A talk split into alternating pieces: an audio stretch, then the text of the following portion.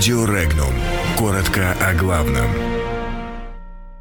На Украине собрались на Москву, отвергнув сотрудничество.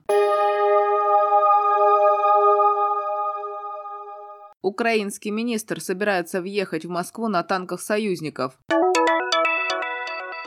Меркель надеется, что Британия определится с Брексит.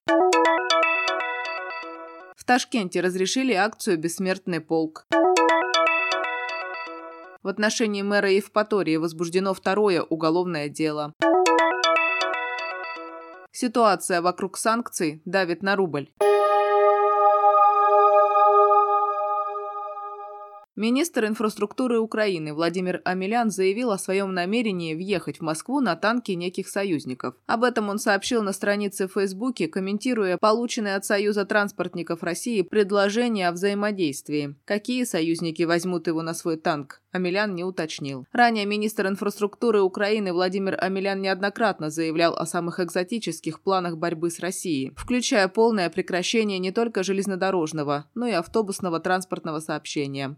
Напомним, на сегодняшний день самым востребованным на Украине железнодорожным маршрутом остается пассажирский поезд Киев-Москва. Канцлер ФРГ Ангела Меркель выразила надежду, что правительство Великобритании и британский парламент смогут выработать единую позицию по выходу страны из Евросоюза. Она надеется, что Лондон сможет прийти к единой позиции по Брексит, которую представит премьер-министр Великобритании Тереза Мэй на экстренном саммите Евросоюза. Она подчеркнула, что Евросоюз будет пытаться всеми силами избежать выхода Соединенного Королевства из Евросоюза без соглашения об условиях, так называемый жесткий Брексит. Мэр Ташкента поддержал проведение акции «Бессмертный полк» по тротуарам и дорожкам. Ориентировочная цифра шествия – около 5000 человек. Граждане 9 мая пройдут от братских могил до Вечного огня, но только по тротуарам и дорожкам. В прошлом году ташкентские власти категорически запретили проведение акции, порекомендовав организаторам акции «Бессмертный полк» провести праздничный концерт или посетить ветеранов Великой Отечественной войны.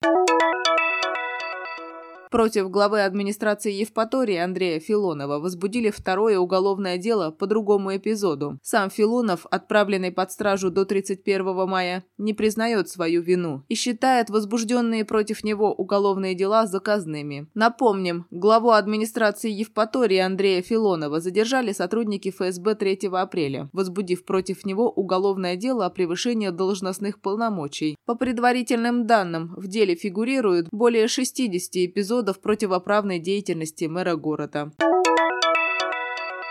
С начала недели рубль торгуется по отношению к доллару выше отметки 65 рублей за доллар. 1 апреля на московской бирже цена контрактов максимально поднималась до уровня 68 рублей 84 копеек за доллар США. Таким образом, 1 апреля был максимум цены на этой неделе. Накануне торги шли в диапазоне 65 рублей 30 копеек 65 рублей 50 копеек за доллар, заявил директор Департамента управления активами компании Ерариум Групп Денис Лисицын. Основной фактор, влияющий на курс рубля, это ситуация вокруг санкций, которые Конгресс США намерен в законодательном порядке применить к России. Плюс воинствующая риторика президента США Дональда Трампа в отношении политики России к Венесуэле.